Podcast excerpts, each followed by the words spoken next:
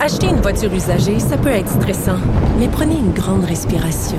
Et imaginez-vous avec un rapport d'historique de véhicule Carfax Canada qui peut vous signaler les accidents antérieurs, les rappels et plus encore. Carfax Canada. Achetez l'esprit tranquille. La Banque Q est reconnue pour faire valoir vos avoirs sans vous les prendre. Mais quand vous pensez à votre premier compte bancaire, tu sais, dans le temps à l'école, vous faisiez vos dépôts avec vos scènes dans la petite enveloppe. Hmm, C'était bien beau. Mais avec le temps, ce vieux compte-là vous a coûté des milliers de dollars en frais, puis vous ne faites pas une scène d'intérêt. Avec la banque Q, vous obtenez des intérêts élevés et aucun frais sur vos services bancaires courants. Autrement dit, ça fait pas mal plus de scènes dans votre enveloppe, ça. Banque Q, faites valoir vos avoirs. Visitez banqueq.ca pour en savoir plus. Cube Radio. Cube Radio. En direct à LCN. Mario et Emmanuel sont avec nous ce soir. Bonsoir à vous deux. Bonsoir. Alors, euh, on le sait, hein, c'est c'est dans un contexte politique euh, explosif que tiennent les, les élections de mi-mandat aux États-Unis. Mario, un, un scrutin marqué par l'inflation, euh, une polarisation euh, jamais vue, je pense qu'on peut le dire. Puis, en toile de fond, évidemment, l'ultime revanche espérée par Donald Trump. Ouais, mais la polarisation est installée depuis quelques années. Quand on y regarde bien, elle n'est pas si différente cette fois-ci.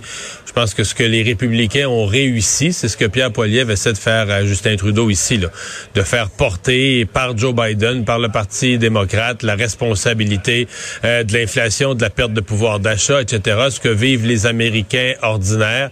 Euh, et les démocrates sont toujours pris avec cette image d'un parti qui n'est plus tout à fait le parti de la base. C'est un parti plus à gauche, mais qui devait être le parti des ouvriers, des travailleurs, des gens ordinaires qui l'arrachent. Alors c'est plus, on est plus dans le parti démocrate là, qui joue les woke sur les campus, qui joue les intellectuels, des, des grandes causes, etc., mais qui ont perdu le contact avec euh, les gens qui ont de la misère à payer leur épicerie. Et c'est pour ça, moi, je pense que les républicains vont sortir assez fort ce soir, vont faire des gains importants.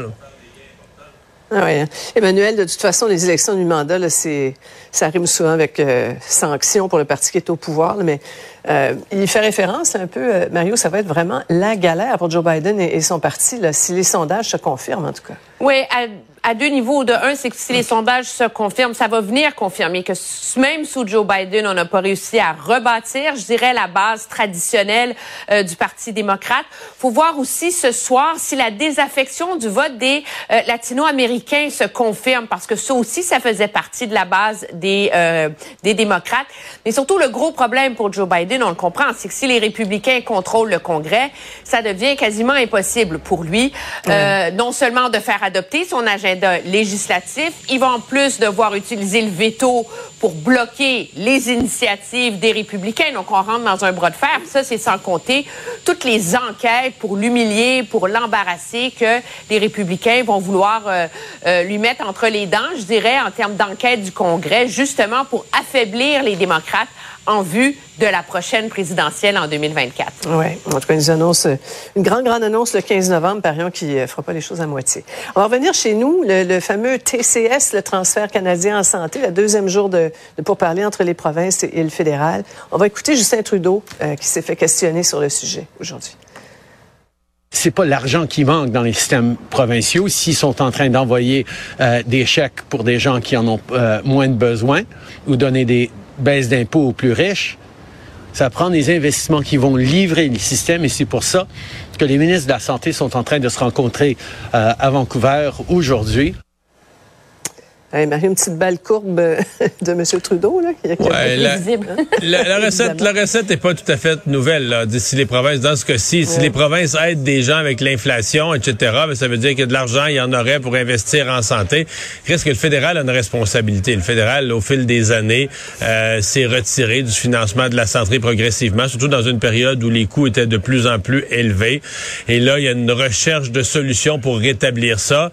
Et euh, bon, M. Trudeau fait son travail. Baisse la pression, baisse les attentes, baisse la pression. Euh, Les provinces essaient de la monter. Mais en bout de ligne, la clé, c'est une seule chose. C'est le front commun des provinces. Si les provinces se tiennent, si les provinces restent solidaires, ils ont un pouvoir devant le ministre fédéral. Mais on le sait, le Parti libéral et Justin Trudeau sont pas assez maîtres dans l'art de donner des nananes aux provinces à minuit moins une. Donc, de les diviser, de briser le front commun. Et euh, j'ai bien peur que c'est ça qui va arriver cette fois-ci encore. Oui, Emmanuel M. Dubé l'a dit hier au bilan, hein, il ne veut pas se faire imposer de conditions pour euh, le financement de, de, la santé. C'est une position forte du Québec là, qui date pas d'hier d'ailleurs, mais elle n'est pas partagée par les autres provinces. Ben, c'est comme l'évoque Mario, elle est partagée en principe quand les négociations commencent, mais ensuite ça s'effrite. Je vous donne un exemple. Monsieur Duclos hier a proposé aux provinces, il dit écoutez, moi, je vais augmenter le transfert en santé. Ça, c'est comme le pot d'argent qui est vraiment sans condition, pourvu qu'on s'entende sur un partage de données, pour mhm. qu'on puisse voir, qui a les meilleures pratiques pour que vous puissiez vous entraider. Monsieur Dubé dit, écoutez, là, il n'y en est pas question. On n'a pas de compte à rendre. Nos comptes à rendre, c'est aux Québécois, c'est pas à Ottawa. Merci, bonsoir.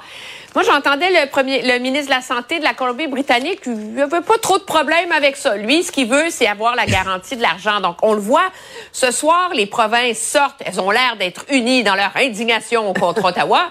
Mais dans les faits, elles sont fâchées parce qu'on n'a pas parlé d'argent, alors qu'on n'allait jamais parler d'argent avec M. Duclos. Puis elles sont fâchées parce que M. Trudeau est pas à la table. M. Trudeau, il a appris de ses prédécesseurs. Il va pas aller se pointer à la table avec tous les premiers ministres des provinces en avant de lui avant qu'on s'entende au moins sur un cadre de négociation puis que les fils soient attachés. Il se fera pas mettre dans un coin comme Paul Martin en 2006. Uh-huh. On va suivre ça. Parlons de la, chefferie du PLQ. Euh, Mario, ça se bouscule pas au portillon pour succéder à Dominique Anglade? Ouais, restons prudents, parce que là, on s'est fait des listes, nous, là, de toutes les personnes qu'on pouvait imaginer, mais là, on enlève, on enlève des noms à vitesse grand V, mais en même temps, ces gens-là, euh, ces gens-là ont jamais demandé à avoir leur nom sur une liste. Là, Sophie Brochu d'Hydro-Québec et autres, c'est des noms que nous, on a mis sur des listes. Donc là, ça se dépouille. Euh, Denis Coderre, donc, qui était le premier dans le sondage d'hier, lui, euh, ne serait pas intéressé, a dit un nom ferme pour l'instant. Donc, ça laisse Pierre Moreau. Euh, Pierre Moreau qui a clairement l'appui, on le sent, d'un tous ceux que Mme Anglade avait un petit peu tassés, les anciens, ceux qui étaient associés à l'ère Charette, à l'ère Couillard et tout ça. Alors ça, ça y donne un point de départ. Euh, il y a les deux actuels du caucus, le Marc Tanguay et André Fortin. Je pense qu'eux ont quand même une réflexion, une ouverture. Et il y a Joël Lightbone qui a laissé euh, toutes les portes ouvertes. Moi, ce que ça me dit, c'est qu'ils sont de le terrain, qu'il a de l'intérêt. Lui va peut-être aller voir. Je pense pas qu'il y a de grandes racines dans le Parti libéral du Québec, mais dans le Parti libéral fédéral à Ottawa. Il va peut-être aller voir est-ce qu'il y aura au moins quelques ancrages, quelques appuis dans le PLQ euh, pour se lancer. Je, conclue en disant la porte est encore grande ouverte hein, pour des nouveaux personnages, des nouvelles personnes qui sortiraient du monde des affaires ou complètement de l'univers, de l'extérieur de l'univers politique. Euh, le Parti libéral pourrait se permettre ça. Il a suffisamment besoin de renouveau à ce moment-ci que la, porte pour moi est ouverte là, à une nouvelle, candidature qu'on voit pas venir. Euh, ouais. Petite surprise, Emmanuel. D'accord avec ça? Oui, moi je suis euh, d'accord avec ça. On s'entend que ce dont le Parti libéral a besoin, c'est du sang neuf et des idées neuves surtout. Euh, donc moi je pense que c'est fort possible qu'il y ait quelqu'un de l'extérieur auquel on n'a pas pensé euh, qui s'impose. La réalité, c'est que ça fait quoi? Ça fait 36 heures que Mme Anglade a démissionné. Mhm. euh, ça prend du temps, réfléchir, monter une organisation, puis il n'y a pas un chat qui va faire la même erreur qu'Alexandre Cusson, c'est se pointer, dire qu'il veut être premier ministre du Québec sans savoir pourquoi, sans savoir pourquoi il veut être euh, chef du Parti libéral. Donc, c'est normal que les gens qui réfléchissent prennent le temps d'articuler leur mhm. vision avant de, le faire savoir. Bien, merci à vous deux. Emmanuel, on vous retrouve à 19h sur oui, absolument. émission animée par euh, notre collègue Paul Larocque sur les élections de mi-mandat. À demain, Mario.